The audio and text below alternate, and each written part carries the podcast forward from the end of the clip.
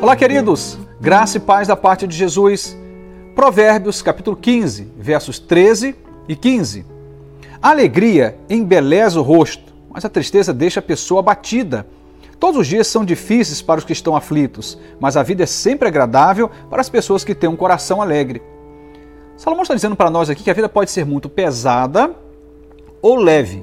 Isso depende se nós estamos regendo nossa vida pela alegria ou pela aflição. Aí vem uma pergunta: será que temos escolhas sobre as emoções que vão nortear a nossa vida? Será que podemos escolher entre ficarmos aflitos ou alegres? Bom, de um, de um jeito mais amplo e até mesmo a partir daquilo que é a perspectiva humana, eu diria não.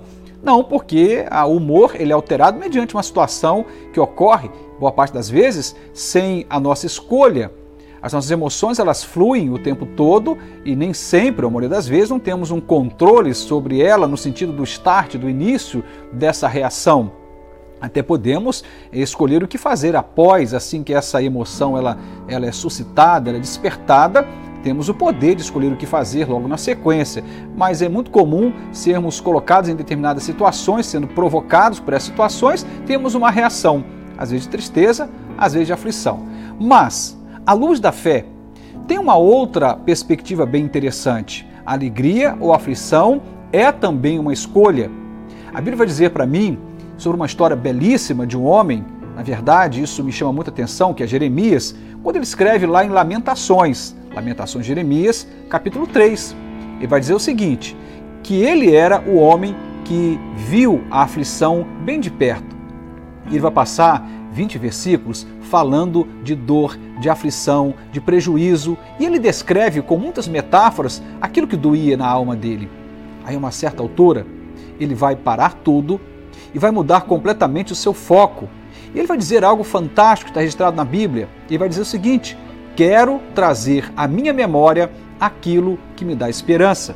E na sequência ele diz: As misericórdias do Senhor são a causa de não sermos consumidos, elas se renovam a cada manhã. Bom é o Senhor para aqueles que por ele esperam, para a alma que o busca. E aí você vai perceber que a notícia que vem na sequência é completamente outra. O problema era o mesmo, mas o foco era diferente. Seremos tomados pela alegria ou pela aflição está ligado a um aspecto específico aqui nessa narrativa que diz respeito a Jeremias, que é para onde a gente olha? O que é que vai tomar a nossa atenção? Ou a que ou a quem daremos importância? Ele vai dizer que ele havia dado muita importância às aflições, mas chega à conclusão que não estava fazendo bem para ele. Diz: Não, agora eu quero trazer à minha mente, eu quero lembrar, eu quero administrar no meu pensamento aquilo que me dá a esperança.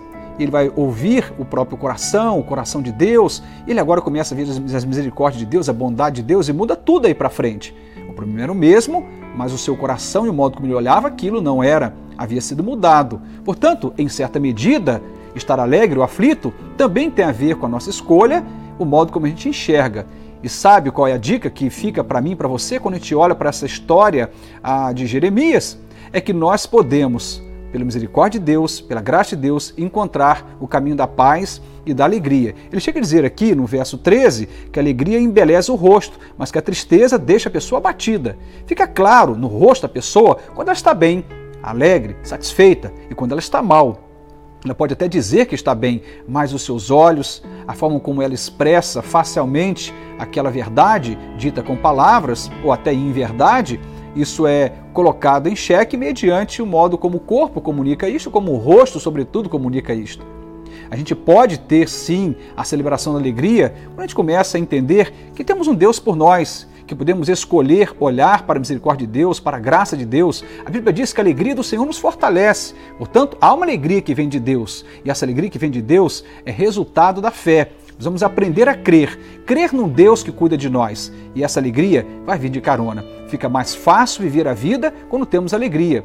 Eu conheci muita gente da minha história, muita gente passou pelo meu caminho, como pastor inclusive, e vi gente simples enfrentando lutas tremendas, mas um coração leve e alegre, com muita fé e esperança, conseguindo olhar para frente de um jeito tranquilo.